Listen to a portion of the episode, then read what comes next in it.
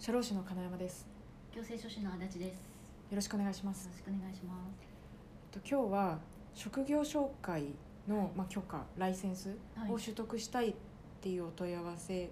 が、まあ、結構あるんですけどはい。要件が、まあ、意外と分かりにくかったりするので、そのあたりを整理できればいいなと思ってはい。るんですけどはい。いいですか？はい。そもそも職業紹介とは何でしょうか？ですねはい。職業紹介っていうのは、えっと求人者うん。人を探している会社とうん。求職者職を探している人はい。からそれぞれこう申し込みを受けてうん。でその求人者と求職者の間に雇用契約がうん。成立するのを紹介斡旋する立場、うんなのでまあ要するに雇用契約が結ばれるよう成立するように間に入って、間に入って仲介を行ううん。ようなビジネスモデルを言いますう。ん。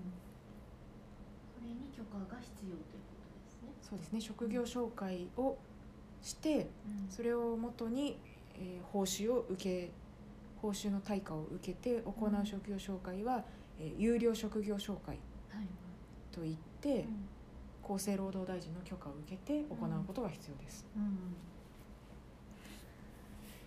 いわゆるマッチングとかって言いますねうん。でその許可の要件。なんですけど、はい。まあ、いろいろな整理の仕方があるかと思うんですけど、うん。まあ、大きく3つに分けると分かりやすいかなと思っていて、はい。えー資産事務所責任者この3つでちょっと整理したいんですけどもはい。まず1つ目資産要件うん。はまず、えー、と純資産が500万円以上、うん。まあ、その純資産からこうのれんとかはい。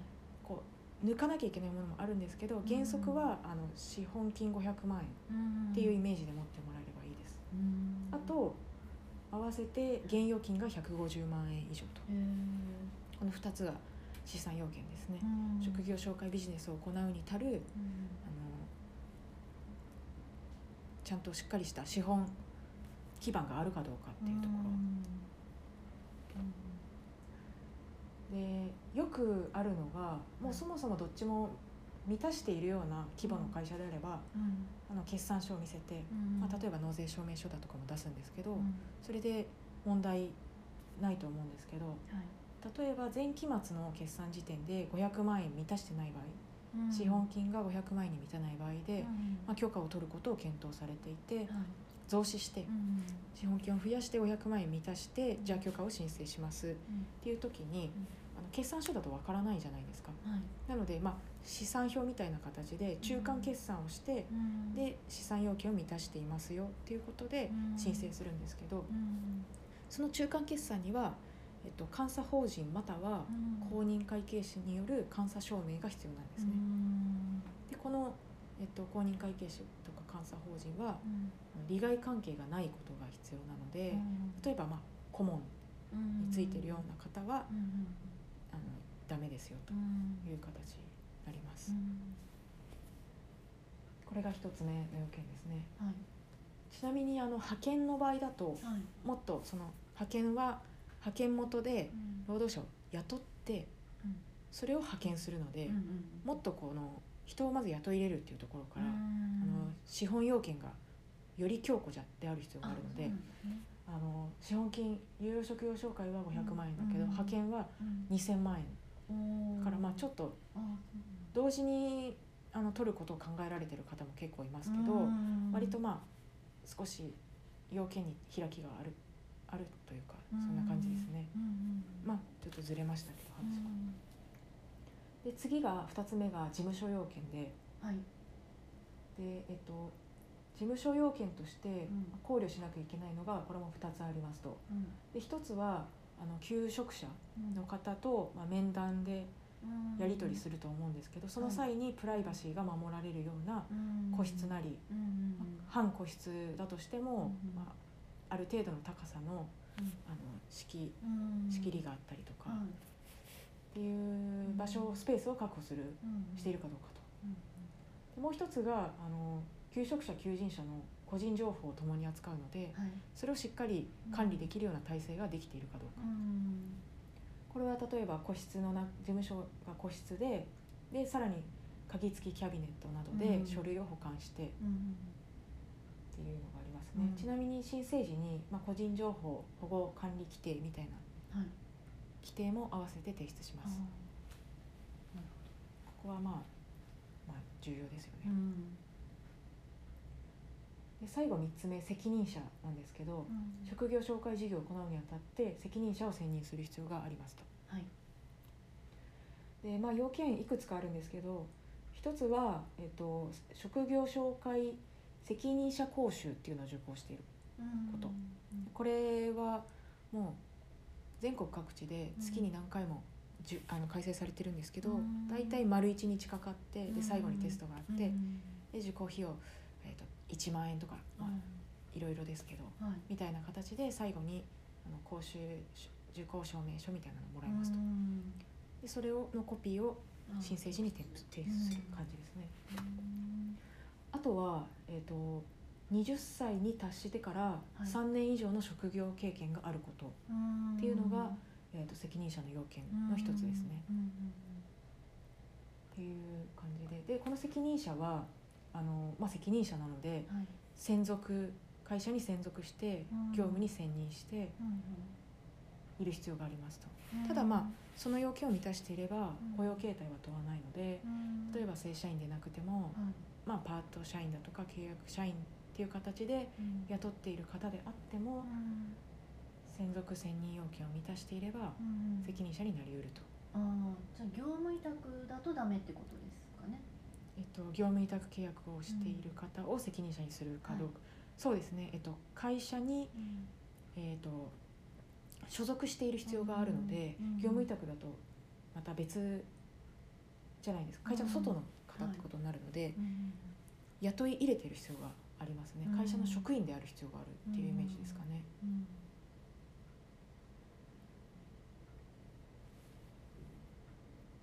ですと。まあで、えー、とこういうような、まあ、他にもあるんですけどね要件はいろいろはい。ざっくりこの大きくはこの3つかなうん。というところで、じゃあ例えば許可の要件を満たしましたとなった時に、えー、と許可を申請してから許可が下りるまでのスケジュールうん。についても、まあ、知っておく必要があってはい。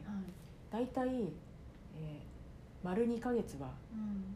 降りるまでに空きますと。うん。で目安としてはまず、えー、と申請月申請月がありますよね。はいで労働局によってその月の締め日も異なるんですけどうん。例えば末締めの労働局の場合は、うん。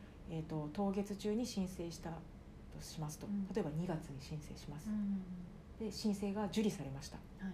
てなった場合に翌月うん。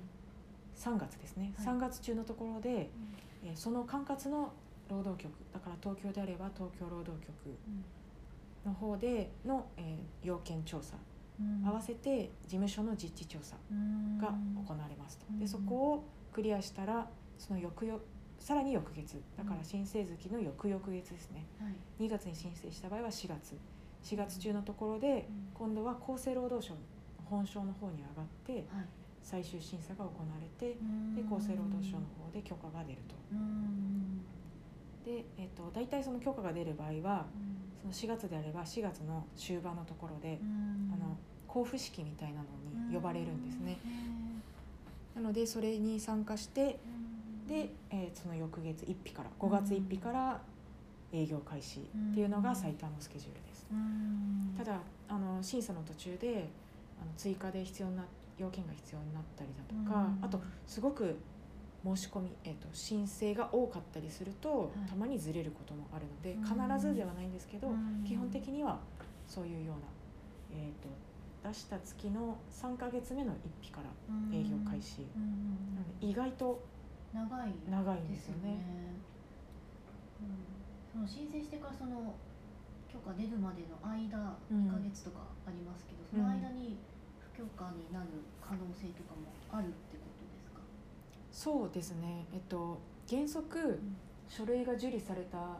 段階で、その書類にあ申請書類に、はい。まあ、例えばさっきの3つとかですよね。資産要件とか事務所要件とかうん。責任者要件っていうのは書類上でのチェックは済んでいるのでうん。原則は満たしている可能性が高いじゃないですか。うんただその書類では分からなかったところ。はい。例えば、えー、と現地調査だってうん事務所の要件が満たしていなかったり、まあ、うん必要な、えー施設設備が整っていなかったりだとか、うん。っていうことが発覚したりとか、うんあと責任者の方うん。の結核要件例えば、まあ、過去に刑罰を犯していたとか、あと同じような事業で処罰を受けていたとか、うん。この辺はもう細かくいろいろあるんですけど、んそういう書面では分からなかったようなところがうん後から分かってきたとか、うん。あと実態調査で多いのがはい。許可が許可申請中にもかかわらずはい。許可を得ましたって形でうん。営業しちゃう。うん例えばホームページとかにうん。許可取得しました。うん。バン営業開始しちゃう。っうん。ていうのが、えー、と審査段階で分かるとうん。かなり危ない不許可になる可能性は高いと思いますね。ね。まあ、これは当然なんですけどうん。許可が下りるまでは許可を得たものとして営業活動してはうん。いけません。はい、っうん。ていうのが大まかな要件の流れです。うん。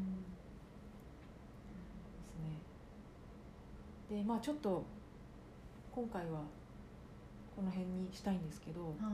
次回あのよく最近オンラインでの、はい。インインターネット上でのうん求人ポータルサイトはい。求人ポータルサイトなんかあるじゃないですか、はい。いろんな人材の情報を載せて、みたいな形で,、でそういうのを運営してる会社とかも結構多いし増えてきてると思うんですけどやっぱオンラインがインターネット上での情報がこう活発になってきて。はい。そうした場合に職業紹介に当たるかどうかで、こうそういうサイトを運営するのにうん。職業紹介の意図がなくてもうん。例えば当たりうることってあるんですよ。うん。でそれがの微妙なラインがあるのではい。そういうサイトを運営する場合はうん。気をつけなきゃいけなくてうんそれについては次回まとめてはい。話したいなと思います。ます。はいじゃあ最後に復習で許可要件3つをはい。お願いします。あ私ですか？はい。資産。はい。事務所。はい。責任者。はい。はい。その通りです。ちなみに、えー、と申請手数料がはい。登録免許税9万円。うん。で、えー登録手数料5万円、計14万円。でうん。これで事務所が増えたりすると、い。さらにうん。あの追加されたりうんしますので、うん。っていうところも最後に、うん。はい。じゃあ復習として、はい。えー費用トータルどれぐらいかかりますか？費用トータル14万円？ぐらいはあの必要になりますと。はい。ありがとうございました、はい。ありがとうございました